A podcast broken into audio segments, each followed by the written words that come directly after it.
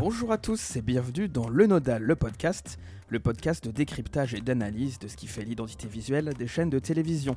Nous allons découvrir et expliquer les choix artistiques, la façon dont les chaînes mettent en scène leurs programmes, et nous allons mettre en valeur le travail des créatifs, des réalisateurs et des techniciens.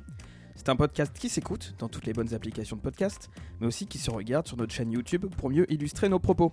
Sébastien, votre capitaine aujourd'hui, et pour m'accompagner sur cet épisode, nous avons Valentin. Bonjour Valentin. Salut Bastien, salut à tous. Nous avons Guillaume aussi avec nous. Salut Guillaume. Salut Bastien, salut à tous. Et enfin François Loïc. Salut Bastien. Et au sommaire de cet épisode, nous avons l'actu d'abord avec Valentin. Oui Bastien, je vais vous parler de deux chaînes au cœur de notre démocratie, LCP Assemblée Nationale et Public Sénat. Et avec toi François Loïc. Et on va casser l'habillage et non pas la voix parce que euh, j'ai pitié de vos oreilles et je voudrais pas vous faire trop mal aux oreilles. C'est le point Patrick Bruel. Exactement. Par la suite, les brèves, puis une rétrospective sur les courses hippiques à la télévision à l'occasion de l'obtention des droits par le groupe M6 et des 20 ans d'Equidia.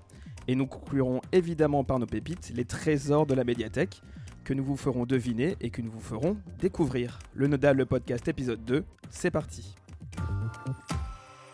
Et avant de commencer, on voulait vous remercier pour tous les retours bienveillants que nous avons eu sur le premier épisode. Alors je parle au nom de toute l'équipe, mais ça nous, a fait vraiment très très chaud au cœur. On a mis pas mal de temps à le faire, le plus dur étant de se lancer, donc voir tous vos commentaires, ça nous a fait un grand plaisir. Et depuis la dernière fois, comme je le disais en intro, on est maintenant disponible sur toutes les bonnes applications de podcast. Alors pêle-mêle, Apple Podcast, Google Podcast, Pocket Cast, Castbox, Podcast Addict, j'en passe et des meilleurs. Et donc évidemment sur YouTube, n'hésitez pas à euh, lâcher vos pouces bleus, vos 5 étoiles, vos commentaires, euh, selon la plateforme sur laquelle vous nous écoutez. Je crois qu'on a fait le tour et euh, nous allons pouvoir passer à l'actu avec toi Valentin. Et donc on commence donc avec LCP et Public Sénat qui font leur révolution. En effet, les deux chaînes qui se partagent le canal 13 de la TNT ont dévoilé chacune un nouveau logo et un nouvel habillage antenne. Des identités bien distinctes pour des chaînes qui partagent finalement la même problématique, aborder la vie parlementaire dans un contexte de crise entre les citoyens et le monde politique. Des chaînes qui doivent aussi composer avec une matière complexe, voire carrément rasoir aux yeux de certains téléspectateurs. Textes de loi, procédures, débats parlementaires, euh, commission, bref, on l'aura compris, l'enjeu pour LCP comme, pour, comme pour Public Sénat pardon, est de recréer un lien privilégié avec les citoyens. Et justement, sur Public Sénat, on mise sur le dialogue avec une nouvelle signature pour le moins explicite, des questions à toutes vos réponses. Oui Bastien, et on retrouve cette idée d'échange dans le logo de la chaîne, fruit de la rencontre entre les questions et les réponses, symbolisées respectivement par un rond et par un quadrilatère.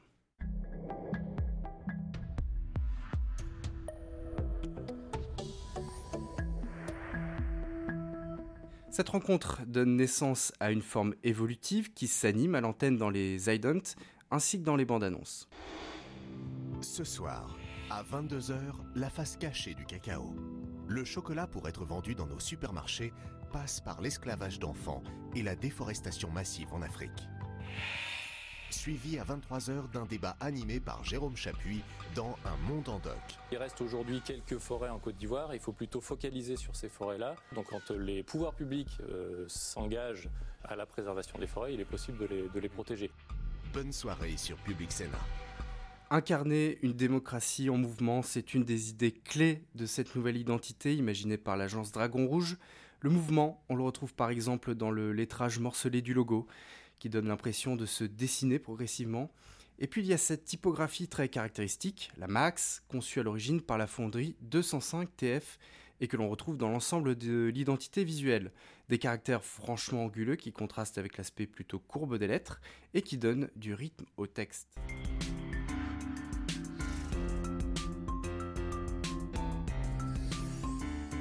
Donnons du sens. C'est le nouveau slogan et l'ambition de LCP pour cette rentrée avec un parti graphique euh, assumé. Oui, laisser la place aux mots, à la parole, voilà ce qu'Anne Caminade a imaginé pour la nouvelle euh, identité visuelle de LCP. Le lexique politique devient ainsi la matière première des idents de la chaîne.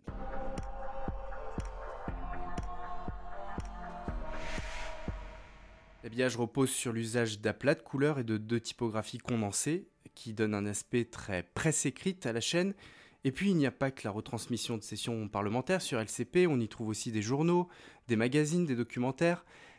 La, chaîne souhaitait donc clarifier son offre et baliser un peu plus ses contenus à l'antenne avec de nouveaux génériques, des petites séquences qui font le lien entre l'assemblée et le contexte local par des juxtapositions photographiques.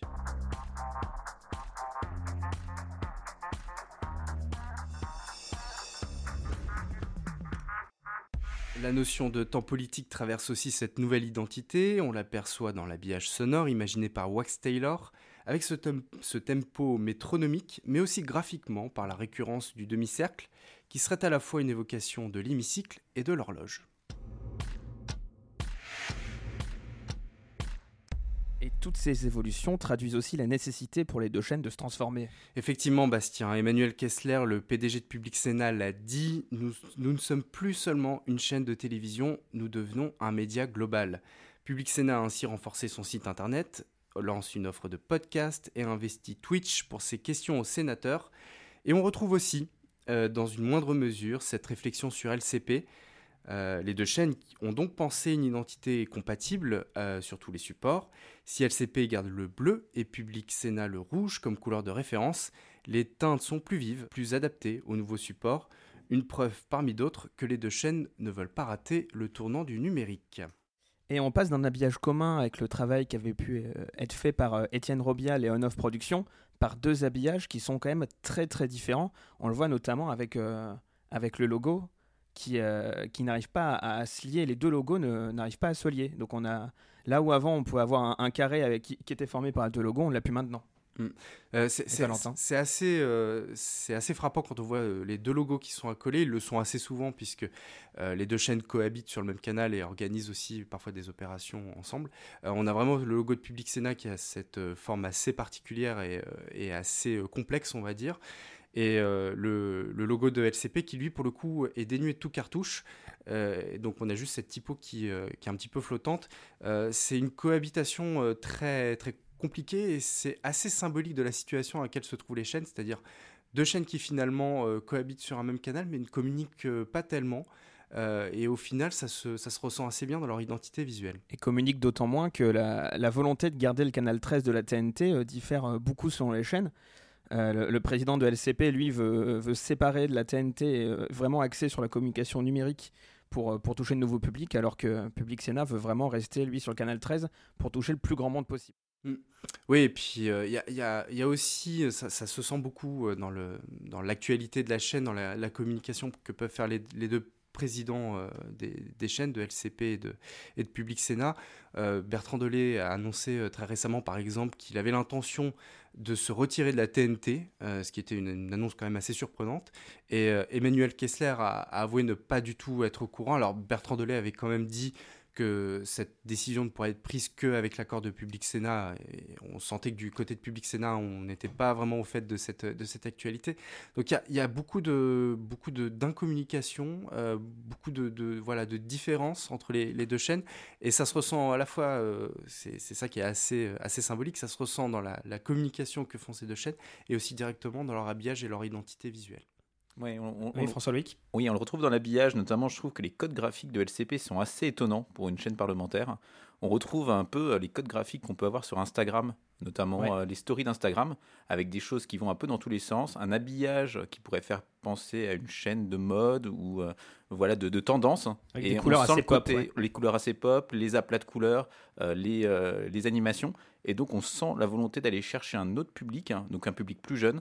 Et donc, il y a peut-être aussi en, creux euh, cette histoire de, quitter, euh, on va dire, le linéaire pour aller plus sur, euh, sur des formats digitaux, numériques plutôt, sur, pour, les, pour les, les, publics plus jeunes. Valentin? Ouais, ça pour le coup, c'est une vraie volonté qui a été affirmée par la direction et qu'a a souligné Anne Caminel, la créatrice de, de l'habillage de LCP, c'est cette volonté de désinstitutionnaliser la chaîne. Alors, c'est pas dit explicitement, mais c'est pareil aussi sur Public Sénat avec l'idée de, toucher de nouveaux publics. On a cette volonté de rendre euh, la matière de ces deux chaînes accessible et de toucher évidemment un public euh, peut-être moins au fait, euh, plus jeune, je ne sais pas, mais en tout cas moins au fait de l'actualité parlementaire. Et du côté musical, sur l'habillage audio de LCP, on peut noter, donc en parler du, tempo métronomique, donc effectivement on est calé sur la seconde, on est soit à 60, soit à 120 BPM, et surtout le morceau de Wax Taylor a été publié, alors je ne sais pas si vous avez suivi, sur Spotify sous le nom The Light, on peut retrouver voilà l'habillage de LCP qui a été euh, décliné pour en faire un vrai morceau, un vrai morceau musical de Wax Taylor. Mm. je ne sais pas si vous connaissez Wax Taylor, c'est un grand compositeur, un grand auteur qui s'illustre plutôt dans le, dans le hip-hop et qui reprend des, des, voix, des bandes son dans sa musique. là, pour le coup, il a travaillé, c'était une vraie collaboration avec Ken Kaminad. Il a travaillé sur, sur l'habillage de Public de LCP, pardon, l'habillage sonore. Et effectivement, on retrouve un petit peu ce qui fait la, la particularité de son travail. Et sur cette démarche de reprise de, de voilà, du travail qui a été fait, euh, qui a été fait dans le cadre de, de cet habillage sonore, cette reprise euh, en chanson, on va dire, sur un morceau euh, hors antenne, c'est un truc qu'on a retrouvé précédemment avec Norbert Gilbert, par exemple, sur, du côté de Canal+, qui pour le coup, lui aussi est un musicien et a, on va dire, une pratique de composition de chansons à côté, et qui reprend aussi certaines de ses compositions qui ont été faites pour des chaînes de télévision en dehors et qui les publie sur Spotify ou sur les, plateformes d'écoute. Et si on revient du côté de Public Sénat, alors on a eu l'occasion, euh, Valentin, d'aller à la conférence de presse de rentrée de, de Public Sénat et de discuter avec Dragon Rouge qui nous a expliqué un peu les, méthodes de travail euh, qu'ils avaient pu euh, utiliser en collaboration très forte et très étroite avec les équipes de Public Sénat. Ouais, c'est une démarche vraiment intéressante pour le coup. On sent que ça, les équipes de Dragon Rouge nous en ont beaucoup parlé. il y a une vraie collaboration entre la chaîne et l'agence. Euh, l'idée, c'était que bah, les équipes de Dragon Rouge sont en immersion dans la chaîne. Euh, donc euh, ça veut dire passer des journées à se balader dans les locaux, à interroger les équipes. Ça peut être les équipes, les journalistes, ça peut être aussi les, équipes techniques. donc voilà, une étude de terrain pour essayer aussi de capter du côté du personnel quel était, selon eux, l'esprit public Sénat. essayer de, de, trouver un petit peu ce qui faisait l'identité de cette chaîne pour livrer euh, bah, l'habillage qui correspond euh, le mieux à l'état d'esprit de la chaîne. Donc il y a eu un vrai, travail de terrain, c'était des interviews individuelles, c'était euh, voilà, des, journées en immersion, et c'est venu en complémentarité aussi d'une étude qu'a faite cette fois-ci à une plus large échelle, puisque c'était auprès des téléspectateurs, une étude IFOP que la chaîne a, commandée pour essayer de voir quelle perception avaient les téléspectateurs de la chaîne. Alors Guillaume, on a parlé là des chaînes euh, en France, de la dualité LC Public Sénat. Est-ce que c'est quelque chose qu'on retrouve aussi à l'étranger? Euh, non, c'est quelque chose d'unique euh, en Europe et même dans le monde. Euh, la France est le seul pays au monde à avoir deux chaînes de télé pour chacune de ses chambres parlementaires. Dans les autres pays d'Europe, par exemple, on a soit des chaînes qui sont liées directement au Parlement, c'est le cas au Portugal ou au Danemark, par exemple, qui sont simplement des chaînes qui sont là pour retransmettre les séances parlementaires et quelques commissions. D'autres sont des chaînes qui vont aller beaucoup plus loin. Je pense notamment à Phoenix, qui est la chaîne parlementaire euh, allemande, qui est un modèle qui est très très proche de celui de LCP, puisque c'est pas seulement la retransmission des séances au Bundesrat ou au Bundestag, c'est également des journaux, euh, Phoenix von Hort par exemple, des émissions de débat comme euh, Unter der Linden, des documentaires. Et justement, il y a aussi un travail derrière dans, dans l'habillage de la chaîne, dans le fait aussi de vouloir aller plus loin que la politique. Et je peux citer aussi également euh, en Grande-Bretagne avec BBC euh, Parliament, euh, qui, alors eux, ils sont très portés politiques. Ils rediffusent même des séances, des séances, des soirées électorales. oui, oui, des soirées électorales. comme on a un peu ici avec Rambobina sur sur LCP, mais vraiment l'intégralité. Ah là, c'est en intégralité. Hein. Si vous avez la, soirée qui dure 5 heures, elle dure, elle dure 5 heures, et donc on a des, véritables, des véritables pépites.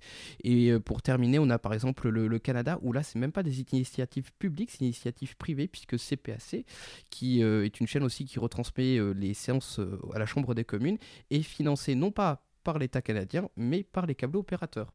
D'accord. Ah, c'est original d'avoir vraiment une initiative privée qui a. Oui, c'est quelque chose de très spécifique à l'Amérique du Nord, puisque CISPAN, qui est l'équivalent en fait nord-américain, on voit d'ailleurs souvent hein, des extraits de, de CISPAN, tous les extraits de commission par exemple, que l'on voit, c'est des captations de, de CISPAN. C'est aussi une initiative euh, des câbles opérateurs et non euh, de l'État euh, américain lui-même. Très bien. Eh ben, je pense qu'on a fait le tour sur, sur les chaînes parlementaires. Alors, ces deux articles à retrouver aussi sur le, sur le blog de lenodal.com. Et je me tourne à présent vers, euh, vers François Loïc qui va nous parler du breaking news et de ce que cela implique en termes d'habillage. Tout à fait Bastien. Et tout d'abord, je vais vous poser une devinette. Savez-vous quel est le point commun entre Valérie Maurice, Ariel Dombal et Serge Gainsbourg? Alors j'aurais dit qu'ils chantaient tous les trois, mais Valérie Maurice, je suis pas sûr. Valérie Maurice, je sais pas trop, mais parce que c'est pas connu. Alors si je vous dis qu'on va parler de breaking news ou de quand l'actualité devient si forte qu'elle interrompt littéralement votre programme favori, est-ce que ça vous aide? Ah non, je sais que Serge Gainsbourg a fait l'actualité, Valérie Maurice, elle a traité de de, de la route et de la météo, mais je vois pas le, je vois pas le rapport. En fait, ils ont chacun été coupés net pour annoncer la disparition d'un chef ou d'un ancien chef d'État. Le lundi 8 janvier 1996, Valérie Maurice est brutalement interrompue dans sa chronique pour Matin Bonheur. Donc pour les plus jeunes, c'est l'ancêtre de C'est au programme, enfin de Feu C'est au programme. Et euh, c'était le présentateur Olivier Mine qui l'interrompt. Ça peut exister très vite sur le marché. Oui. Si, bien évidemment, nous trouvons un fabricant. Un Ah, une édition spéciale, excuse-moi Valérie, tout de suite la rédaction Ah prend bon l'antenne sur France 2. À tout de suite. Dans un petit instant, un flash spécial proposé par la rédaction de France 2. Ça ne saurait tarder. Voilà, voilà.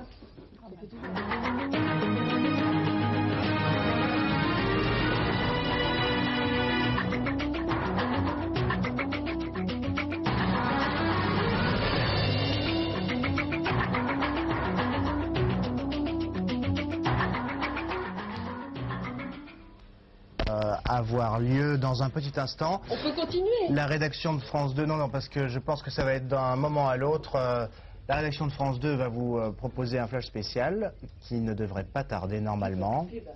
Bien, Euh, nous allons en fait vous proposer, afin que nous soyons euh, en mesure de vous faire part euh, d'une nouvelle, euh, de vous, nous vous donnons donc euh, rendez-vous dans un petit instant. La publicité tout de suite. L'émission est en direct et après un générique pour rien et car Olivier Mine ne peut pas annoncer de quoi il s'agit, on lui demande de lancer une page de publicité au milieu de laquelle le générique des éditions spéciales de France 2 retentit de nouveau.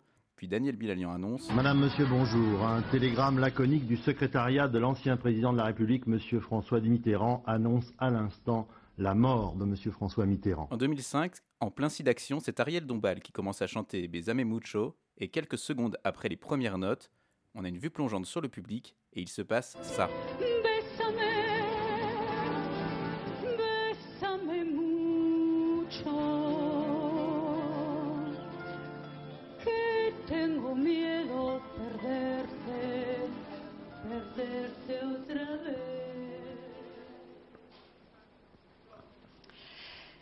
Excusez-nous pour euh, cette interruption euh, momentanée. Ariel, euh, pardon, une information très importante vient de tomber. Nous allons interrompre cette émission et retrouver tout de suite en direct de la rédaction de France 2, Carole Gessler.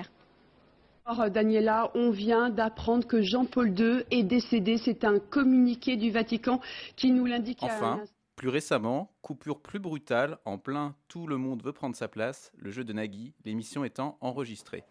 Après un bref bandeau affiché quelques secondes avant, et alors qu'un extrait plutôt de circonstance, il faut le dire, était diffusé, prise d'antenne de Marie-Sophie Lacaro.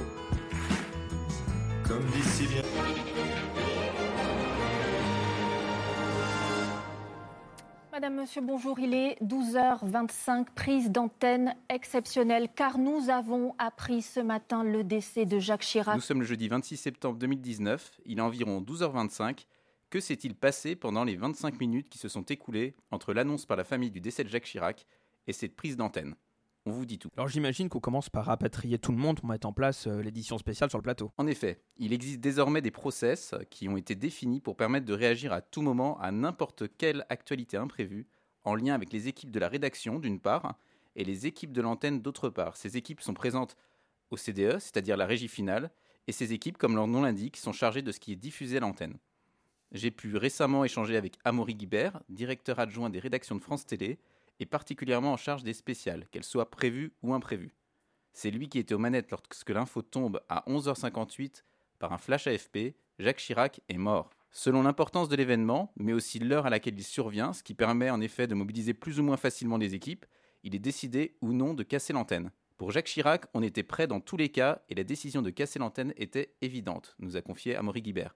Dès lors, Yannick Le Tranchant, qui pour la petite anecdote est en réunion justement avec Amaury Guibert à ce moment-là, a appelé la régie finale pour annoncer la volonté donc de faire une édition spéciale, de casser l'antenne et donc de diffuser un bandeau avant cette prise d'antenne pour l'annoncer. Yannick Le Tranchant qui est le directeur de la rédaction de France Télévisions. Exactement. Et directement, Yannick Le Tranchant demande donc à la régie finale, en dictant un texte rapide comme quoi il faut annoncer euh, euh, le, le décès de Jacques Chirac, il va y avoir une édition spéciale tout de suite. C'est lui qui dicte le texte, qui n'est pas forcément validé particulièrement, c'est euh, les équipes de la régie finale qui sont chargées de taper le bandeau. D'accord. Et en parallèle, le dispositif est déployé pour être prêt à prendre l'antenne le plus tôt possible. Pour Jacques Chirac, l'horaire a en fait beaucoup aidé puisque euh, les équipes étaient quasiment prêtes pour le 13h et il suffisait juste de rapatrier un petit peu plus tôt tout le monde en régie et en plateau. À d'autres horaires, Amaury Guibert m'a confié qu'un renvoi sur France Info pourrait être envisagé via un bandeau, ou éventuellement même une reprise sur France 2 de l'antenne du canal 27 si l'événement pouvait se produire en soirée, ce qui est pour le moment euh, totalement inédit. Ça seulement en cas de force majeure et si jamais il n'y a aucune équipe qui est à disposition. Et, et si le plateau du journal n'est pas disponible, il reste le studio de la régie finale. Oui, et également le studio des JT de France 3, par exemple, qui est situé à côté de- de- du studio C des JT de France 2, sachant que maintenant toutes les régies euh, au niveau des plateaux à France Télévisions sont interopérables entre elles. Donc c'est assez facile de passer de l'une à l'autre. Et d'ailleurs, c'est déjà arrivé le 21 avril 2017, lors de l'attentat sur les Champs-Élysées. On était, souvenez-vous, en pleine présidentielle 2017, et David Pujadas et Léa Salamé recevaient les différents candidats euh, à l'élection. Ils présentaient une émission spéciale qui était délocalisée à la plaine Saint-Denis, sauf erreur, ou au studio de Saint-Cloud, je ne sais plus. Ça, c'était à Saint-Cloud. C'était à Saint-Cloud. Et euh, du coup, l'information était plus difficile à passer à l'antenne au sein de cette émission, puisque euh, la rédaction était loin. David Pujadas n'avait pas forcément toutes les informations. Et c'est donc Francis Letellier qui, sur le plateau du Soir 3, et grâce aux équipes dédiées au Soir 3, avait pu réaliser une édition spéciale qui était diffusée sur France 2, et avec en partie l'habillage des journaux de France 2.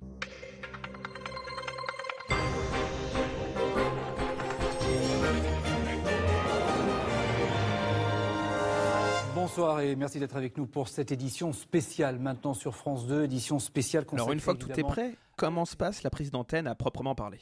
Alors, une fois que toutes les équipes du Trésor sont en place, donc on a d'un côté en plateau Marie-Sophie Lacaro, en régie on a notamment les opérateurs LSM, les opérateurs synthé, Fabien Sarfati qui était à la réalisation ce jour-là, et donc Amaury Guibert qui prend le rôle de chef d'édition spéciale.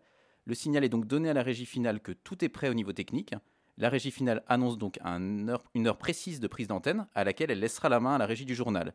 Et elle va lancer le bandeau déroulant, ce qu'on a entendu, ce qu'on a vu tout à l'heure. Quelques instants plus tard, c'est donc la régie du journal qui est diffusée à l'antenne, générique, et c'est parti, moins de 25 minutes après que l'info est tombée. Mais comme il ne s'agit pas que de prendre l'antenne, mais aussi de la tenir, et c'est là le plus important, le cas Chirac a également beaucoup aidé, puisqu'on savait le président, l'ancien président malade, et donc une nécrologie de 7 minutes euh, régulièrement réactualisée était prête. Un certain nombre de sujets anglais euh, étaient également prêts à être diffusés, et donc parallèlement, le service politique est mobilisé en régie pour euh, contacter différents intervenants, notamment les ténors politiques, pour les intégrer dans l'édition spéciale par téléphone et les diffuser, pour envoyer des équipes et monter des duplex aux différents euh, points clés, et également pour contacter des intervenants qualifiés euh, à faire venir en plateau, comme par exemple Erwan Elewet ce jour-là.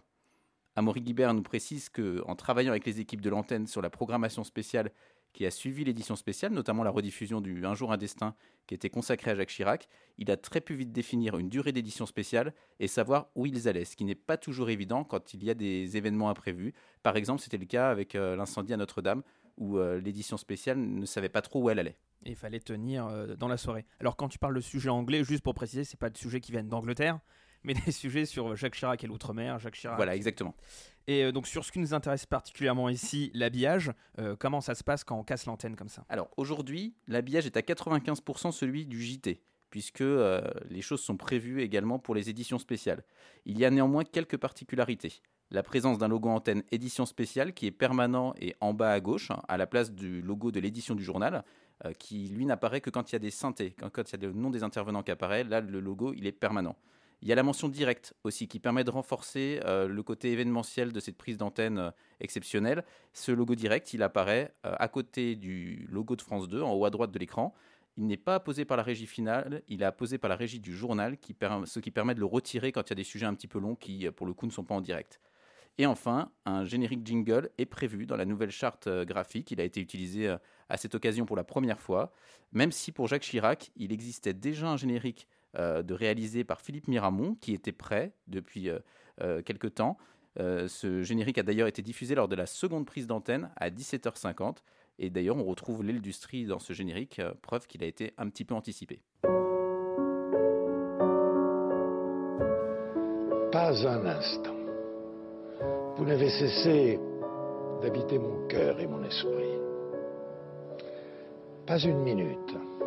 Je n'ai cessé d'agir pour servir cette France magnifique. Cette France que j'aime autant que je vous aime.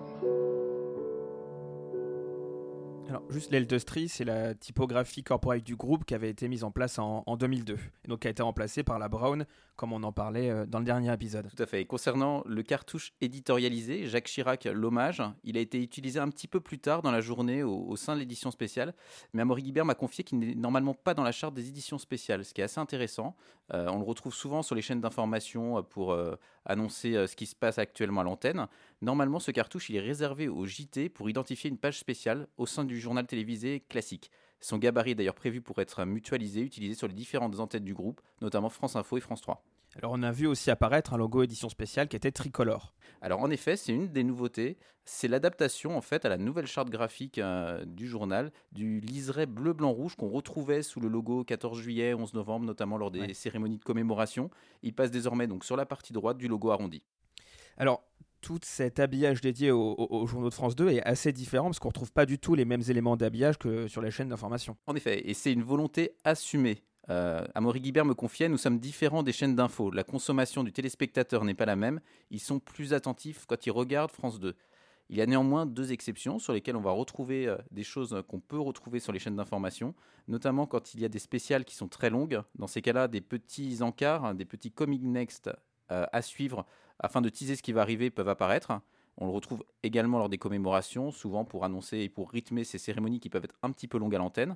Et puis euh, lors des élections où un bandeau défilant euh, a été euh, mis en place pour annoncer les différents résultats, préciser les différents résultats, puisque euh, ils se sont rendus compte que c'était vraiment ce que les, téléspectateurs venaient chercher comme information au sein des soirées électorales, les résultats près de chez eux.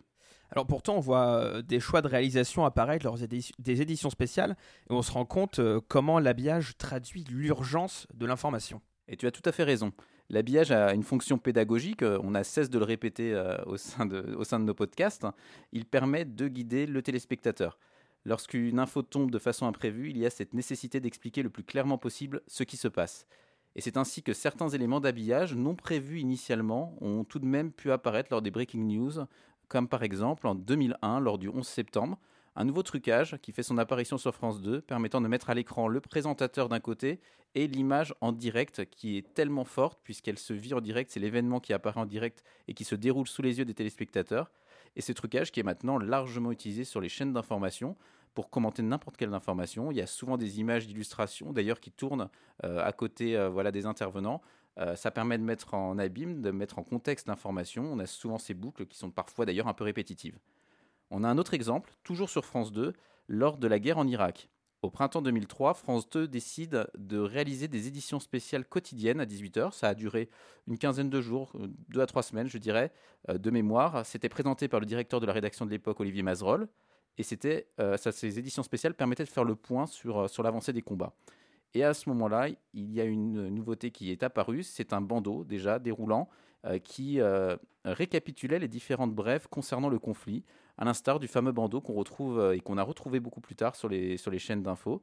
Euh, il s'agissait d'une première si on accepte euh, les SMS qui défilaient brièvement pendant le trésor de Christophe Ondelat. Enfin, plus récemment, c'est CNews qui a innové en 2017 avec l'apparition d'un cadre récapitulant les différents faits avérés lors d'un événement suivi en direct. Il est intitulé Ce que l'on sait sur BFM ou À retenir sur France Info. Désormais, ce cadre a été repris sans exception sur les quatre chaînes info de la TNT et il me semble que ça vient de l'étranger. C'était notamment la BBC qui utilisait euh, ce genre de, ce genre de dispositif. Alors on a l'impression que les chaînes jouent euh, très gros avec les éditions spéciales. On a par exemple reproché, notamment sur les réseaux sociaux, à France 2 de ne pas avoir pris l'antenne plus tôt, le 13 novembre 2015, ou à TF1 d'avoir trop tardé pour annoncer la mort de Jacques Chirac. Oui, l'édition spéciale montre la capacité d'une chaîne à réagir et à se mobiliser. Pour les généralistes, avant les chaînes info et Internet, l'urgence était plus, rela- plus relative et la coupure d'antenne était nécessaire pour des événements comme la prise euh, d'otage à l'école maternelle de Neuilly-sur-Seine en 1994 ou le décès de Lady Di en 1997. Désormais, avec la multiplication des infos urgentes, ça devient plus compliqué. Est-ce qu'il faut mettre un bandeau au risque de renvoyer massivement sur les chaînes d'infos Euh, Et quand est-ce qu'on décide qu'une info est suffisamment importante pour interrompre le programme? Il y a aussi le risque de banaliser le breaking news qui est évidemment contre-productif. Et, et d'ailleurs, on reproche aux chaînes info de parfois trop en faire. Ça s'est démontré avec euh, la fausse arrestation de Xavier Dupont de Ligonnès il y a quelques jours. Et oui, dans le contexte de concurrence avec quatre chaînes infos, ce qui est quand même assez particulier euh, à la France, chaque chaîne essaye de se distinguer en rivalisant de dispositifs euh, qui sont...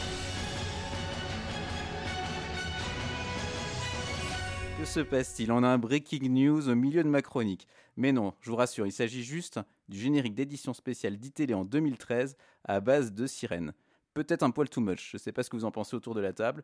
Légèrement. Légèrement. Légèrement. La même iTélé qui décida, à l'instar de ce qui se passait outre-Atlantique, d'associer la couleur jaune au breaking news, le rouge étant la couleur largement utilisée jusque-là. iTélé fut reprise par BFM Télé qui a décliné cela avec son édition spéciale orange, donc qui est réservée aux informations et aux sujets gravissimes, le bleu étant conservé pour les éditions spéciales moins importantes. Au passage, cette double approche graduelle montre bien une nécessité de distinguer ce qui est grave de ce qui l'est moins dans la multiplication des informations de dernière minute. L'habillage, on le voit, reste donc plus que jamais un vecteur indispensable à l'éditorial, avec une importance particulière dans le breaking news. Merci beaucoup François Loïc pour ce papier très complet sur les éditions spéciales et ce que ça implique en termes de technique et d'habillage. Euh, oui. À noter Guillaume. que le, le jaune a été utilisé pour la première fois par Sky News. C'est Sky News qui a, qui a été la première chaîne euh, dans, au début des années 2000 à utiliser le jaune pour euh, le breaking news. Et d'ailleurs, elle l'utilise euh, toujours. On a pu le voir récemment avec l'affaire des 39 corps qui ont été retrouvés dans, dans un camion Oui. à côté de, de Londres. Mais ce qui est assez intéressant au niveau des, des éditions spéciales, c'est que dans le cas du 13 novembre, par exemple, il y avait un match de foot. C'était France-Allemagne. Et moi, je, voilà, oui. j'ai regardé du côté de, de, donc de Dasserst et c'est vrai qu'il y a eu un moment de flottement et en fait les, le temps que euh, à Hambourg, c'est là où se trouve la rédaction du Tag Show, se prépare pour une édition spéciale, et ben les animateurs, je veux dire, les journalistes ont dû, on va dire, euh, meubler et essayer d'expliquer la situation. Et en fait, on avait le, beaucoup d'informations qui venaient notamment du correspondant euh, de la RD euh, sur place et euh, c'est vrai qu'on sentait comme un certain moment de flottement euh, pour coup, pendant le match. Oui, pendant le match, il y a eu les Euh, commentaires qui apportaient cette. Euh, euh, oui, oui, oui, qui disaient il se passe quelque chose. Et puis quand il y a les gens qui ont commencé à arriver sur le, le- le- le- le terrain, Ouais. les journalistes ont dit bon, préparez-vous, dans quelques instants, une édition spéciale, mais le temps qu'on prépare. Puisque TF1, ils ont vraiment attendu la fin du match pour, Oui. pour dévoiler l'info et dire ce qui s'était passé, alors qu'il y a eu des événements autour du Stade de France ce soir-là. Oui, l'une des raisons d'ailleurs qui était invoquée, c'était que pour éviter qu'il y ait des mouvements de panique justement, puisque avec justement les, les- les réseaux sociaux, c'était très compliqué. Et même euh, ce soir-là, moi je regardais BFM TV euh, aussi, et euh, c'est vrai qu'au départ c'était quand même assez vague hein, quand les premières infos quand elles sont tombées. Donc ce qui fait que Ça affinait au, au fur et à mesure, à des événements. Mais c'est vrai qu'en plus, les spectateurs dans le stade recevaient des SMS de gens un Mm. peu paniqués autour qui commençaient à avoir les informations. Donc sur TF1, ils avaient essayé de minimiser, enfin pas minimiser, mais euh, Oui. de ne pas en parler tout de suite pendant le match en tout cas. Euh, Valentin? Oui, ce que, ça montre, et euh, François Luc l'a dit aussi dans son papier, c'est que c'est aussi des moments de télé qui sont, euh, qui sont uniques au-delà de l'habillage, au-delà de la question euh, purement visuelle. C'est des moments très, très théâtrales. Le, moment de la coupure, comme ça, on l'a vu récemment avec l'édition spéciale sur Jacques Chirac, avec ce, ce hasard assez incroyable de l'édition spéciale qui coupe.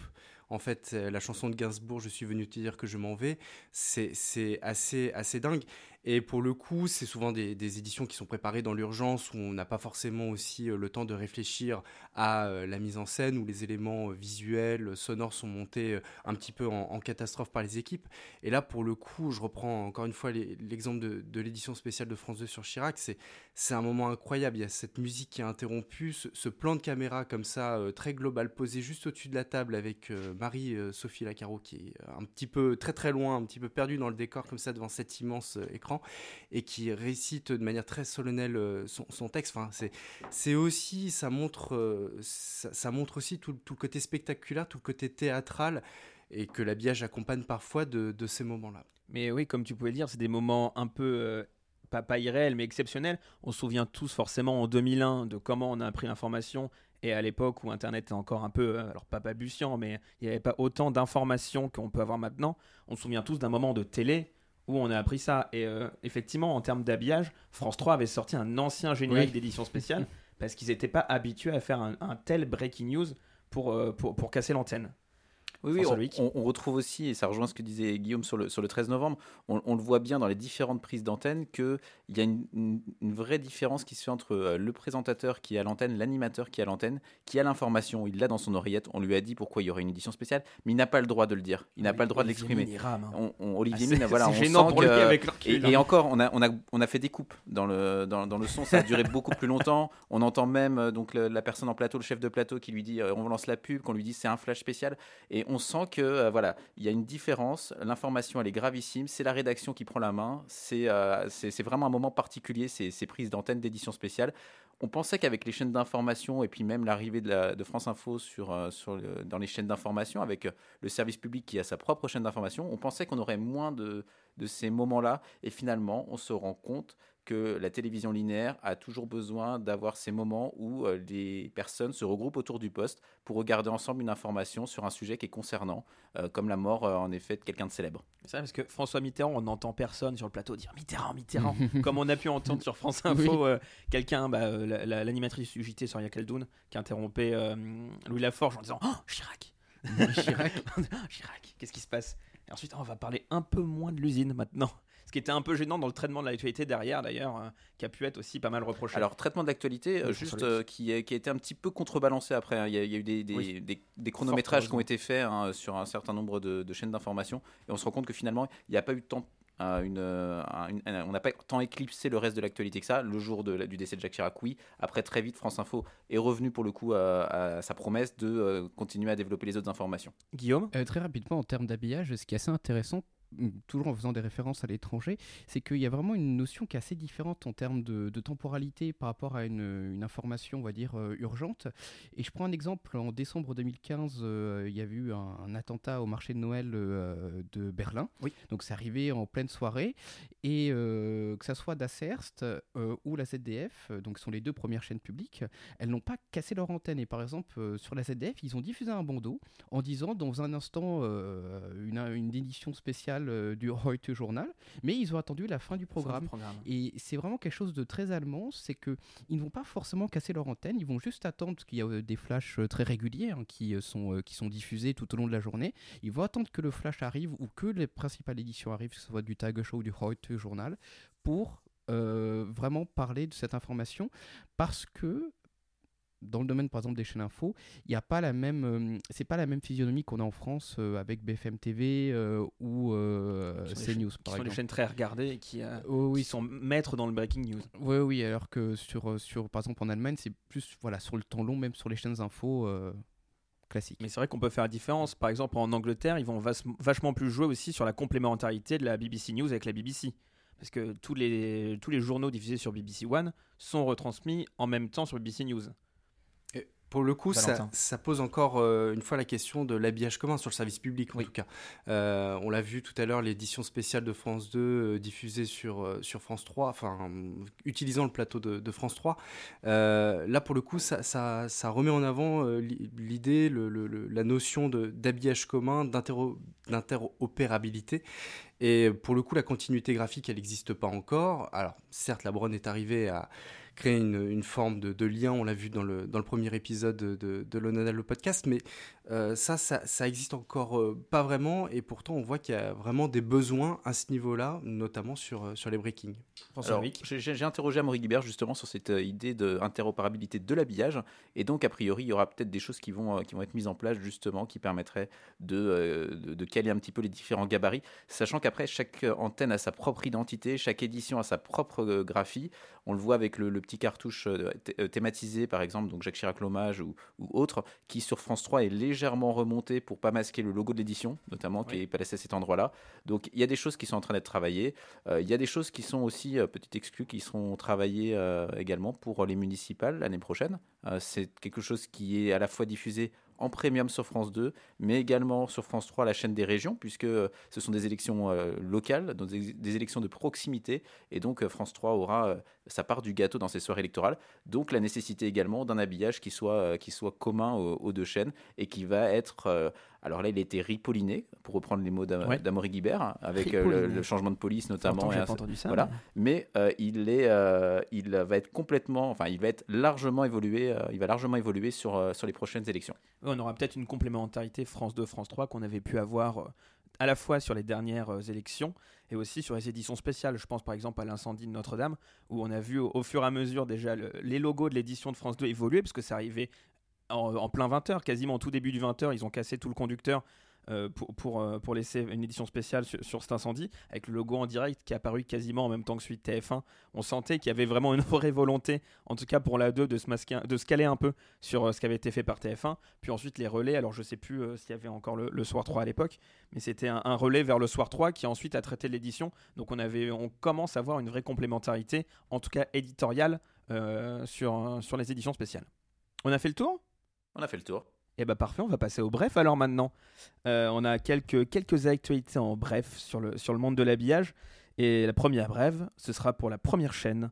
L'agence 4, alors qui s'est créée avec un 4, 4 U-A-T-R-E, agence annonce travailler avec les équipes du groupe TF1 pour un, je cite, sujet branding bientôt dévoilé. Alors la seule chose qu'on sait pour l'instant, c'est que cette même agence a déjà travaillé avec euh, TF1 sur les identités de la plateforme numérique MyTF1 et sur celle de TF1 Pub, dévoilée fin septembre. Et notons dans ces deux nouvelles identités l'abandon du logo historique de la chaîne avec son cartouche rectangle et la guille 100 Ultra Bold qui en compose les lettres. Seul le 1 du logotype est le dénominateur commun entre ces identités, décliné pour MyTF1 d'ailleurs dans les formes, les parenthèses qui entourent le logo. L'agence présente d'ailleurs le projet sur son site, à retrouver dans la description de l'épisode. Alors c'est vrai que l'habillage actuel réalisé par l'agence Naked euh, date de 2013 pour TF1. Alors est-ce que ce sujet branding, c'est le futur habillage de TF1 Pour l'instant, on n'en sait pas plus. Guillaume? Qui sait, peut-être euh, on pourrait avoir enfin un habillage sport parce que l'un des problèmes de TF1 en ce moment, et on a pu le remarquer lors de la diffusion du- d'un match, euh, d'un test match avant la Coupe du Monde, ben, on a vu qu'on a eu une reprise en quelque sorte de l'habillage de euh, FTV Sport.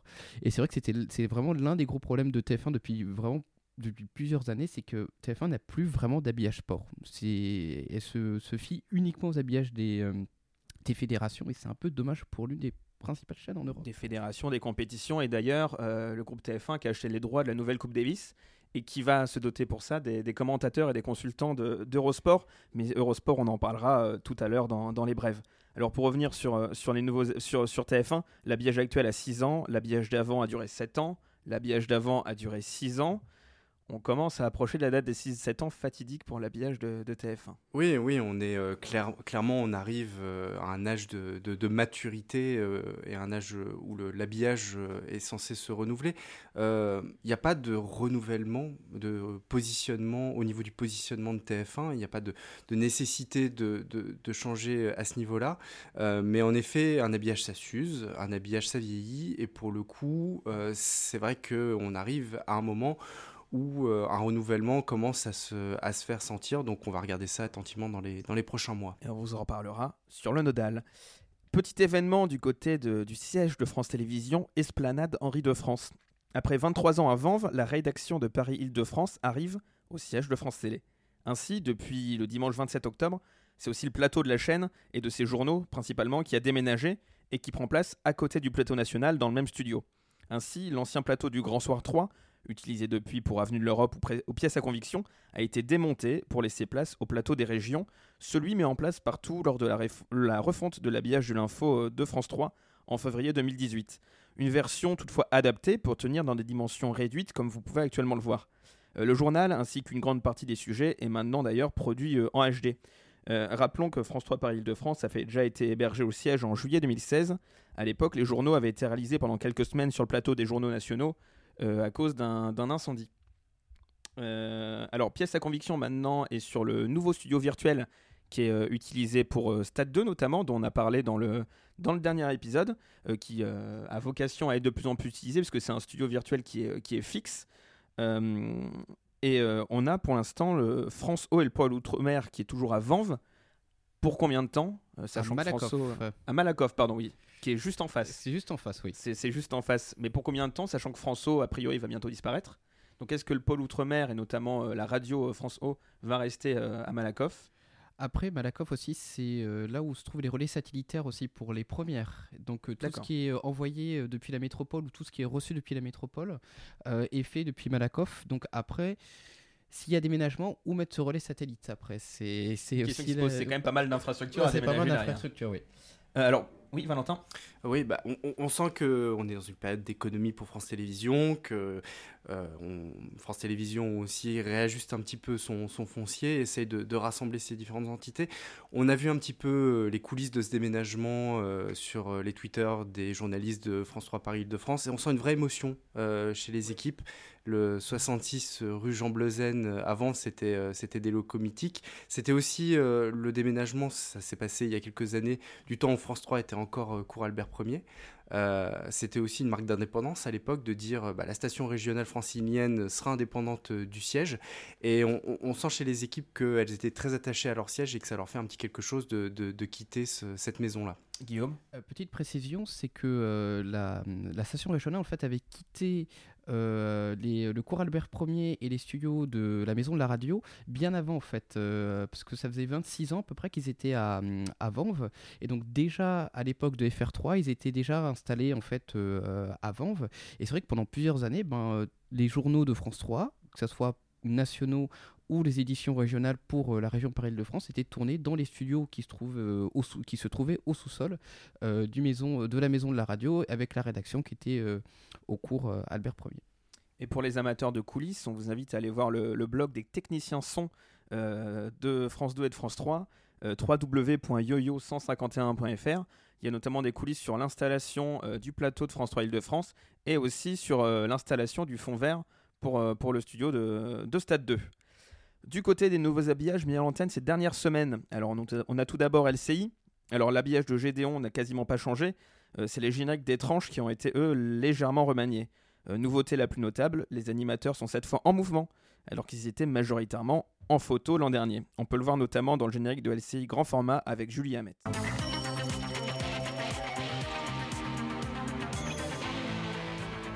Légère évolution aussi du côté de la Nia News Bar, la barre d'infos qu'on voit en bas de l'écran, désormais sur une seule ligne et qui perd son angle arrondi issu de l'ancien logo de la chaîne. Euh, Désormais sur deux lignes. Elle est sur deux lignes Elle était passage- sur elle ligne était avant, sur une ligne, elle est passée sur deux lignes. C'est ça, mais qui a maintenant un petit peu ric-rac et donc maintenant voilà en rectangle sur deux sur toutes lignes. les zones chaînes, elle est maintenant sur deux lignes. France Info, France avait Info avait commencé aussi sur, sur une seule ligne, euh, façon France 24. c'est- Il n'y a que France 24, je crois, qui, qui a gardé la, la news bar sur une seule ligne. Je crois qu'elle est sur deux Sur lignes. deux lignes aussi Ils sont tous passés sur deux lignes. Ils ont abandonné le- les, les infos qui défilent pour afficher les infos une à une sur, sur deux lignes. En Allemagne, on note aussi le nouvel habillage de RTL 2, euh, chaîne à destination d'un public jeune édité par le groupe RTL. Le cercle historique de 1999, redessiné en 2009, laisse place à deux crochets encadrant les deux barres du logo, toujours parallèles mais légèrement décalés.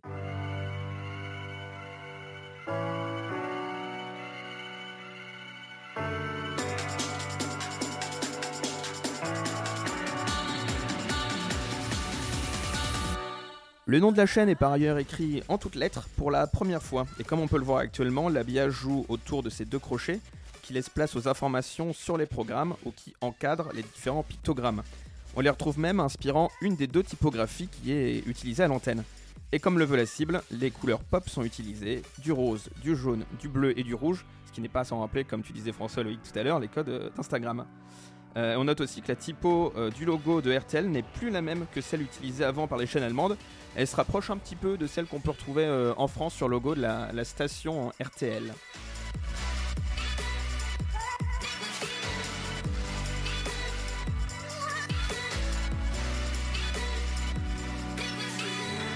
En bref aussi, côté sport, deux événements sportifs qui se sont terminés récemment et qui font leur petite révolution. Alors tout d'abord du côté de l'athlétisme, l'habillage des mondiaux de l'IAAF a drastiquement évolué pour la première fois depuis 2005.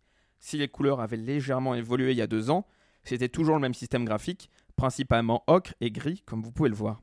Cette année, un nouveau système entièrement nouveau a été mis en place. Tout d'abord des couleurs différentes selon les disciplines, violet pour la course sur piste, bleu pour les lancers, orange pour les courses de fond notamment. Des animations différentes aussi, ce qu'on appelait les replay wipe, donc juste avant les, différents euh, replays euh, et ralentis des, compétitions. Toute la compétition s'est refait une beauté. On a aussi plus d'informations à l'antenne, avec pour les courses un classement qui s'affiche en temps réel euh, à l'écran en surimpression aux images, et plus seulement une fois que le classement est complet et en plein écran. Pareil pour les lancers, on essaye d'afficher les informations les plus complètes possibles pour suivre le concours, ce qui n'est pas sans rappeler d'ailleurs ce qui avait été mis en place euh, au championnat européen l'an dernier. Autre évolution du côté de la Coupe du Monde de rugby, qui adopte de son côté un habillage beaucoup plus sobre que celui de, 2000 euh, 2015, qui était encore plein d'effets glossy, euh, un peu passé de mode. Toujours du côté des informations affichées, on retrouve ce qui avait été mis en place notamment à la Coupe du Monde de football l'an dernier, avec un nombre, accru de statistiques à l'écran par rapport à 2015, ou encore une, grande utilisation de la réalité virtuelle. On peut le voir aussi en, image fixe, euh, si vous nous suivez sur YouTube, avec la composition des équipes qui se fait maintenant en réalité virtuelle, ou différentes statistiques concernant les joueurs. Euh, on a aussi les différentes tentatives au pied face au poteau sur un petit encart en bas, comme on pouvait l'avoir sur les pénalties euh, au football, ou encore une timeline résumant les différentes actions du match. Valentin? Oui, sur, sur l'athlétisme, on, on sent le virage très flat design pour le coup, alors enrichi avec beaucoup de data, parce qu'aujourd'hui le sport a à disposition beaucoup de données, euh, mais ce virage graphique très, très flat design, comme je le disais, avec euh, ce jeu de traits, euh, c'est très beau d'ailleurs, sur effectivement, euh, avant les ralentis, Sur sur, les, sur les tableaux, euh, où les, les traits forment effectivement les pistes d'athlétisme, on a aussi le mouvement des perches, on a euh, le, le lancer du javelot, donc euh, c'est très en rupture avec ce qu'on avait connu euh, sur les compétitions euh, de l'I2F, mais c'est euh, assez, euh, assez, euh, assez chouette. Et enfin, toujours du côté sport, trois informations sur Eurosport. Alors, je, vous les fais pêle-mêle comme ça. Tout d'abord, la récupération de la sous-licence des JO de Tokyo 2020. Donc, ça va signer normalement l'apparition très vite de la marque Home of the Olympics, qui avait été déclinée sur toutes les autres antennes hors France et Grande-Bretagne, et dont on avait parlé sur le blog. Il y a aussi une refonte majeure de l'interface de la plateforme OTT. Alors, on sait que c'est un peu le nerf de la guerre maintenant pour les, pour les chaînes sportives. Euh, Canal évidemment est en avance dessus. Euh, RMC Sport a fait aussi une, grosse avancée sur la plateforme OTT et celle d'Eurosport vient de se mettre à jour avec euh, notamment sur la forme la typo de l'habillage actuel mais qui est utilisée pour la première fois en minuscule tout en gardant les couleurs fortes bleu et rouge utilisées tant à l'antenne que sur la précédente plateforme. Et sur le fond, on note aussi la présence beaucoup plus faible des logos des chaînes de diffusion. Donc on met en avant d'abord la compétition et le sport. C'est un peu le, Netflix du sport, même si c'est Bein qui met en ce moment des bandes annonces à l'antenne pour dire qu'ils sont le Netflix du sport, alors que leur plateforme OTT est un peu euh, en retard technologiquement par rapport aux autres. Et on accentue encore plus sur l'événement. Ça se traduit aussi dans les abonnements qui sont prévus. Euh, si on regarde bien, ils ont prévu de vendre des abonnements au sport sur l'année ou à la compétition. Donc pour pouvoir vraiment moduler les différents prix des abonnements euh, en fonction de ce que le téléspectateur a envie de regarder. Guillaume? C'est intéressant parce que c'est quelque chose qui est euh, déjà fait euh, à l'étranger, notamment Sky en Allemagne fait ça aussi, où ils vendent aussi à la compétition ou à la journée par exemple. S'il y a du hockey par exemple, en Suisse, on peut s'abonner juste pour un jour pour du hockey pour à MySport qui est la chaîne de UPC Cablecom en Suisse. C'est quelque chose qu'on voit beaucoup à l'étranger via le pay-per-view, parce qu'il y avait vraiment Oui. plus une tradition du pay-per-view à l'étranger qu'en France. Showtime par exemple. Showtime ouais. par exemple. Et aussi qu'on voit de plus en plus via les, euh, la NBA ou la NFL qui vendent directement euh, les droits pour euh, leurs matchs sur leur propre plateforme OTT, donc en, en passant par aucun distributeur, en vendant eux-mêmes leurs droits. Et enfin, une petite exclue, pour terminer, c'est bref, un nouvel habillage est en préparation pour Eurosport. Donc là, on refait tout l'habillage on-air de la chaîne. Alors on sait qu'il y a des agences qui ont été contactées, on ne sait pas encore euh, avec certitude le nom de l'agence qui a été retenu. Alors juste pour rappel, l'habillage actuel date de 2015, a été conçu par les agences américaines Pentagram pour la partie logo et euh, Dixon Baxi pour l'habillage antenne, euh, suite au rachat de la chaîne par Discovery. Un habillage qui tranchait d'ailleurs pas mal, notamment rien que pour le logo, avec le précédent de 2011, conçu par Sébastien Canon pour les télécréateurs, agence qui est devenue par la suite Movement. Alors c'est des habillages à retrouver en détail sur le blog avec notamment un making-of pour celui de 2011. Euh, je vous mets en description de l'épisode le lien vers tous les articles d'Eurosport, ce sera vachement plus simple pour s'y retrouver. Comme ça vous retrouverez Home of the Olympics, le dernier habillage de Dixon Baxi et celui de Movement. Et on va passer maintenant à la rétro. Alors si je vous dis que le cheval c'est mon dada. Bah, Omar, Qu'est-ce que- Omar Omar Sharif. Sharif. Omar Sharif. Eh ben non. Eh Ah ben bon non, figurez-vous que c'est pas Omar Sharif. Il est temps, il est temps de mettre un terme une fois pour toutes à cette méprise grâce au générique des courses sur M6 en 90. Et oui, le c'est mon dada. Alors, suivez-moi dans Bilto. Et oui, vous aurez reconnu la voix de Guy Lux. Guy Lux, à une époque où le sponsoring des émissions était intégré à leur générique. Alors ici, c'est les, résultats et les rapports des courses. On va faire un petit retour en arrière sur le hippisme à la télévision. Au tout début des années 90, le PMU vient tout juste de créer le Quintet et TF1 diffuse encore certaines courses hippiques, principalement le week-end. La plupart sont diffusées encore principalement à la radio, puis comme pour la bourse et le loto, ils font l'objet d'un programme court, euh, comme ce qu'on a entendu il y a quelques secondes. Pas de générique spécifique, généralement c'est le sponsor qui fait office de générique, que ce soit Bilto avec Guilux, ou Tiercé Magazine avec Omar Sharif qui dit que le cheval c'est sa grande passion et non pas son dada. Ah oui, sa grande passion, oui, oui. Euh, c'est France Télévisions en 92 qui va commencer à systématiser la diffusion des courses le week-end. Le samedi sur France 2, le dimanche sur France 3 en sein des cases de sport hebdomadaires, samedi sport et sport dimanche. Fin août 97, les courses s'émancipent et gagnent leur propre générique, tant hippique qu'épique.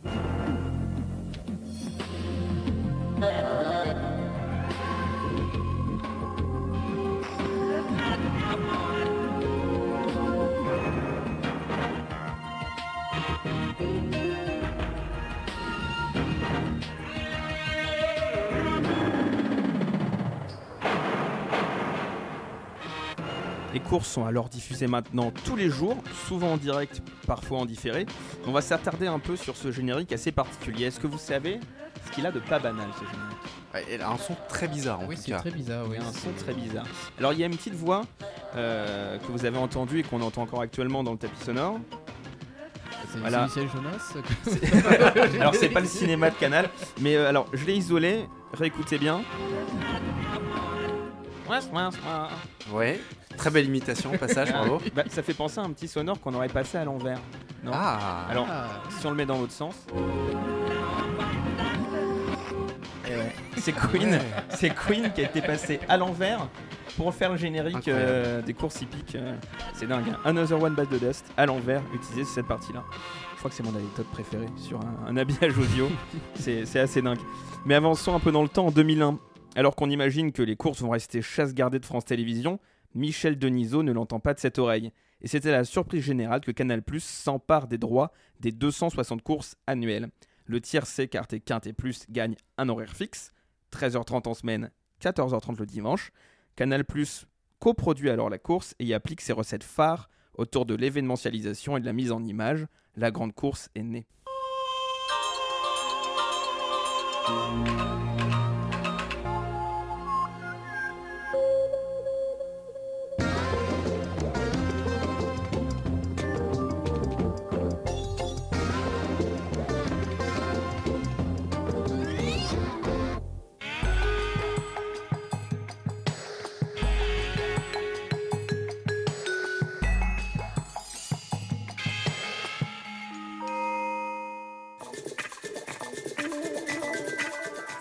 Paris à distance sur le décodeur, diffusion en clair en direct sur une plage de 30 minutes avec présentation des concurrents, courses et analyse, utilisation des mêmes génériques et tapis sonores comme ce que vous entendez ici que le grand match diffusé le dimanche soir pour le foot ou le rugby, commentaire de Stéphane Guy aussi déjà à l'époque, Canal Plus dépoussière l'exercice, le rajeunit, le professionnalise. Le pari est gagnant, tant pour le PMU que pour la chaîne cryptée. Cependant, en 2009, nouveau coup de tonnerre, les détenteurs de droits ne jugent pas satisfaisante l'offre de Canal au moment de renouveler le contrat. Les courses basculent donc pour 3 ans sur France 3, produite par KM Productions, la société de Renan Levanquim et Michel Denisot, encore lui.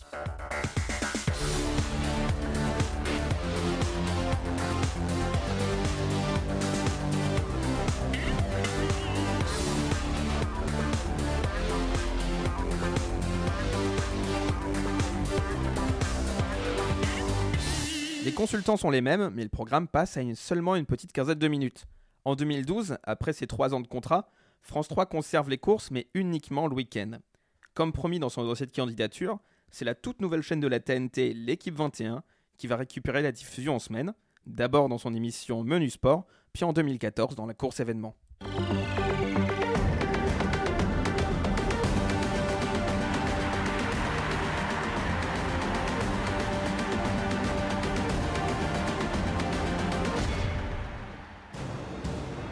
Entend bien l'événement là dans la course. hein. Euh, France 3 arrête la diffusion en 2016, euh, le week-end, car la diffusion de la course à 15h est trop contraignante pour sa grille. Surprise, l'équipe 21 ne souhaite pas les récupérer, car elle diffuse déjà beaucoup d'événements euh, sportifs le week-end, et ce malgré un chèque de 2 millions d'euros proposé par la société France Gallo, détentrice des droits, d'après le site Média Sportif. Et c'est ainsi que le 1er janvier 2016, plus personne ne diffuse les courses à la télévision en clair. Le 31 janvier, le prix d'Amérique est exceptionnellement diffusé sur BFM TV, mais ce n'est que le 5 avril 2016 que le Quintet retrouve une fenêtre de diffusion en clair sur TF1 pour les grandes courses et quotidiennement sur sa chaîne d'info LCI qui bascule en clair le même jour.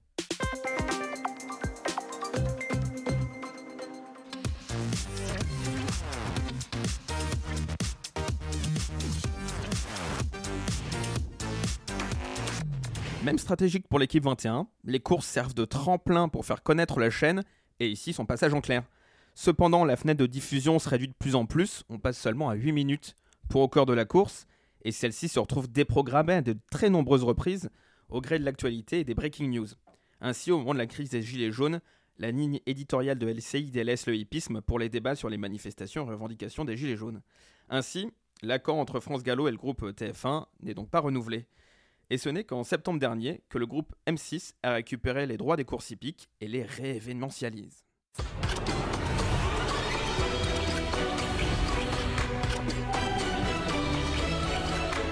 M6 90, M6 2009, la boucle est bouclée.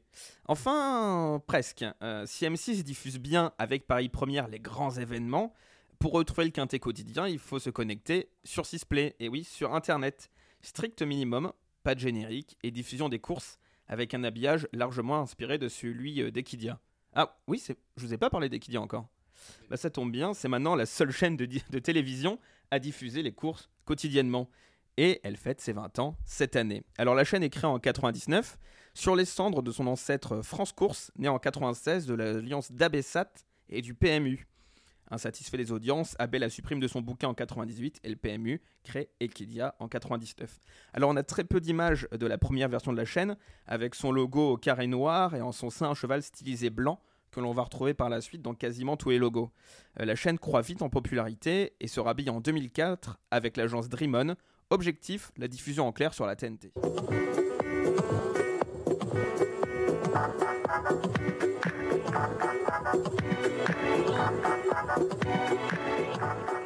La chaîne n'obtient finalement pas cette fréquence gratuite, mais l'avènement des box ADSL la rend tout de même de plus en plus connue euh, du grand public. Une déclinaison pro est créée pour les euh, PMU, et Dreamon modernise son habillage en 2006.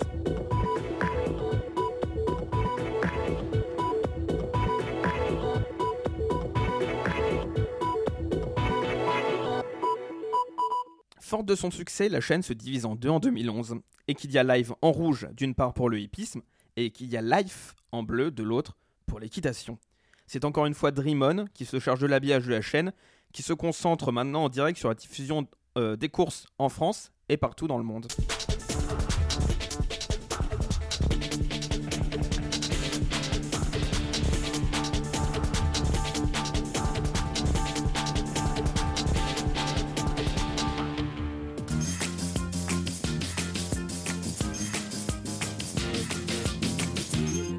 Comme sa diffusion en hertzien, euh, le hippisme aussi dans ses génériques et dans son, dans son identité, entre rajeunissement et un peu féminisation de son audience d'une part, et événementialisation et aspect sportif de l'autre. 2018, on efface tout, on recommence. La chaîne sur euh, l'équitation ne rencontrant pas son public, les droits sont vendus pour la plupart à RMC Sport. Equidia Life est fermé, Equidia Live redevient Equidia tout court. Elle se dote d'un nouveau logo conçu par l'agence Dragon Rouge, qui abandonne le cheval historique du logo de 99, et le nouvel habillage visuel est conçu par Laurent Estrani pour l'agence 42 DLP. Et pour découvrir en détail ce nouvel habillage, rendez-vous sur le blog avec de nombreux extraits vidéo et un entretien avec Laurent Estrani. Le lien est dans la description. On va passer aux pépites maintenant. On va essayer oui, de se faire deviner notre petit blind test. euh, parce que nous, on voit pas les extraits. Vous, vous les voyez. Nous, on les voit pas. Et donc, on va essayer de deviner. Et on euh, triche pas, hein, vraiment. euh, pour on ne triche coup. pas. On va essayer de deviner euh, mutuellement ce qu'on a à se faire écouter. Euh, le premier extrait. C'est le mien. toi, Valentin. Oui, et ben on y va. C'est parti.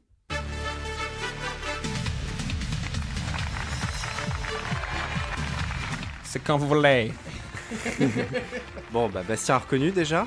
Eh oui. Beaucoup de souvenirs d'été. euh, Ah. ah oui, à- sur les plages de Sète. euh. Par exemple, euh, moi j'ai découvert. euh, Tu l'as pas, François Moi, j'ose rien dire. Vu mes performances dans, dans le premier épisode du podcast, je n'ose rien dire. Mais là, t'es en face de nous cette fois, en t'entends face, mieux c'est que la beaucoup dernière plus facile. fois. On dévoile un peu les coulisses. T'as trouvé C'est l'été de tous les records. Ouais, ouais, c'est l'été de tous les Par records. Hein. C'est- C'est c'est pas un chef-d'œuvre d'habillage, clairement. Enfin, il y a, il y a d'autres génériques qui, ont été dire, ouais. beaucoup plus, euh, voilà, euh, visuellement et, et- et- et on va dire au niveau du sonore marquant.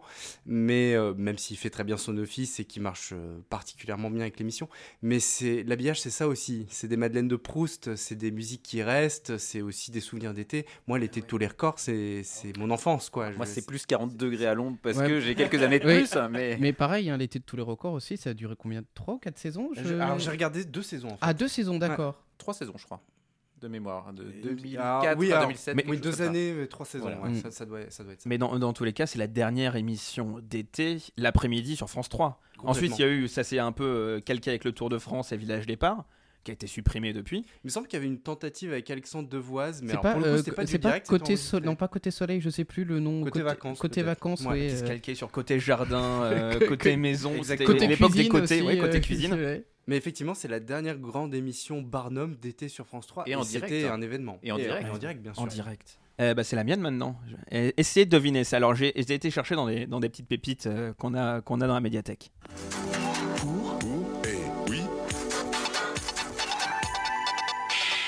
Pour Je et vois oui. Pas, mais pas du tout. J'allais dire la télé des, la télé des chômeurs, mais. Ah, Il y, a- il y a un peu d'idée. non, c'est. Ouais, c'est Téléemploi, ouais. C'est Téléemploi. C'est Téléemploi. C'est la chaîne éphémère lancée sur le, le canal 5 après la, la fermeture euh, de la chaîne du même nom, la 5. euh, avec Jean-Claude Bourret qui avait participé d'ailleurs à Téléemploi qui avait fermé Téléemploi. Alors, je connaissais même quoi. pas la chaîne, donc je risquais pas de connaître l'habillage. Bah, c'est une chaîne éphémère qui a, qui a duré euh, un ou deux mois. Euh, C'était dans le cadre, je crois, de la, de la semaine ou du mois de l'emploi euh, en 94. euh, C'était une initiative gouvernementale à l'époque. Et donc, ils avaient décidé euh, à l'époque de faire une chaîne d'ailleurs qui était connectée, puisqu'il y avait un Minitel euh, Oui. avec laquelle il y avait une émission, je crois, on, envoyait, on pouvait envoyer des messages aussi, pas de bêtises. Et donc, à travers Minitel. Il y a plein d'autres extraits dans la médiathèque, notamment plein de génériques d'émissions. Et, euh, et voilà, donc téléemploi. Et ensuite, on a retrouvé par la suite sur la cinquième le journal de l'emploi, euh, qui était un peu inspiré de, de cette, euh, cette initiative-là. C'était aussi pour montrer que l'État avait des, des prérogatives sur le canal 5 et qu'il voulait le récupérer. À noter qu'à l'époque, la seule chaîne qui proposait de l'emploi, en quelque sorte, c'était Canal+. C'était Canal+, ouais, ouais, Ouais. qui avait proposé ça très vite après son lancement. Ah, pendant très longtemps, il y avait même une chaîne Demain TV après par la suite. euh. C'est vrai que Demain TV existe toujours en Ile-de-France, mais c'est plus Canal qui, euh, Non, qui la plus- diffuse. oui. La Pépite ensuite, c'est 3. François Loïc, La Pépite 3.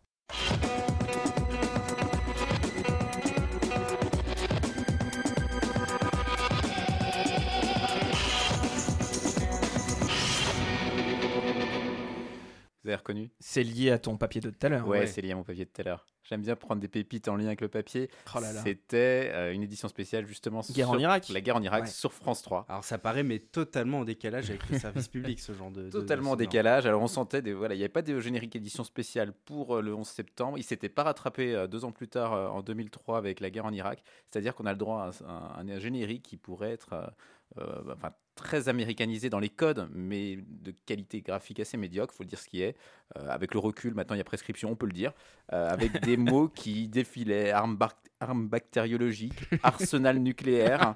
Recours à la force, faut le, faut le voir. De toute façon, vous l'avez vu hein, si vous regardez euh, le podcast sur, sur YouTube. Et, euh, et puis à la fin, surtout, euh, donc il y a une map monde avec euh, bourré d'effets spéciaux, mais euh, euh, des lignes dans tous les sens. Et à la fin, une espèce de gros bloc euh, guerre en Irak qui apparaît euh, pour marquer le coup. Il y a On vraiment a une l'impression volonté de faire vraiment peur, du- voilà, le retour de la guerre, la guerre du Golfe, deuxième édition. Et moi, ma quatrième pépite, euh, qui est très ancienne, vous allez voir. Ah oui. On est toujours sur France 3. C'est toujours en lien avec les régions. C'est la vie d'ici, mais d'avant. Oui, c'est Couleur Pays. Couleur Pays. Ouais, qui était le nom des tranches régionales entre euh, 1996 et 2000. Et en fait, j'ai un souvenir euh, vraiment tenace de ce générique, ce qui me faisait peur quand j'étais petit. En fait, il y avait deux génériques qui me faisaient peur. Il y avait celui de Couleur Pays, il y avait celui du Soir 3 à la même époque aussi, avec les notes de violon notamment à la fin. Et, euh, et j'ai toujours ce souvenir, et puis surtout avec ces paysages un peu bizarres, où on a un paysage, à un moment, c'est du bleu et du rouge. Il est, il est pas, il est pas euh, anxiogène, mais effectivement, il y, a, il y a un sentiment un peu bizarre quand on regarde ce générique. Avec on- tous les drapeaux. les drapeaux peu, et, ouais. Euh, et donc ouais c'est un peu euh, c'est un peu euh, moi c'est un générique je crois que c'est l'un des plus vieux souvenirs de générique euh, que euh, que j'ai parce qu'après on est passé à quelque chose de totalement différent avec euh, avec la vie d'ici qui est resté pendant très longtemps je crois que c'est jusqu'en 2010 non peut-être un Oui, peu qui a plus. dû être remplacé avec Samedi avec vous et samedi avec vous, ouais, samedi avec vous et euh, Les, tranches avaient plus de, plus de nom vraiment, c'était le générique de décrochage classique qui était diffusé ensuite. ouais. ce qui était drôle c'était plus les programmes qui restaient euh, Oui. euh, comme côté jardin qui avaient commencé sous couleur pays Et ben on va terminer côté jardin. Merci à tous. C'était un plaisir de faire euh, l'épisode avec Bastien. vous. Et euh, n'hésitez pas à vous rendre sur le site www.lenodal.com pour plus d'actu et d'infos sur l'habillage.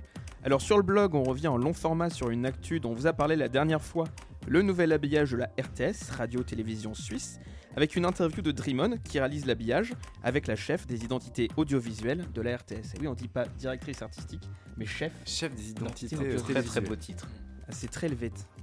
Euh, dans la médiathèque, euh, on va pouvoir retrouver le nouvel habillage de Canal J réalisé par Motion Fan Club et une sélection des différentes éditions spéciales et des génériques qui ont été diffusés pour le décès et les obsèques de l'ancien président Jacques Chirac. Enfin, sur les forums, euh, il y a un petit sujet qui s'appelle Les pépites qu'on peut trouver sur YouTube, avec notamment cette magnifique chaîne qui s'appelle Top Générique, qui propose des très nombreux et très rares génériques de Canal+, période ellipse. Quant au podcast, on se retrouve très vite pour un nouvel épisode. Salut Salut. Salut.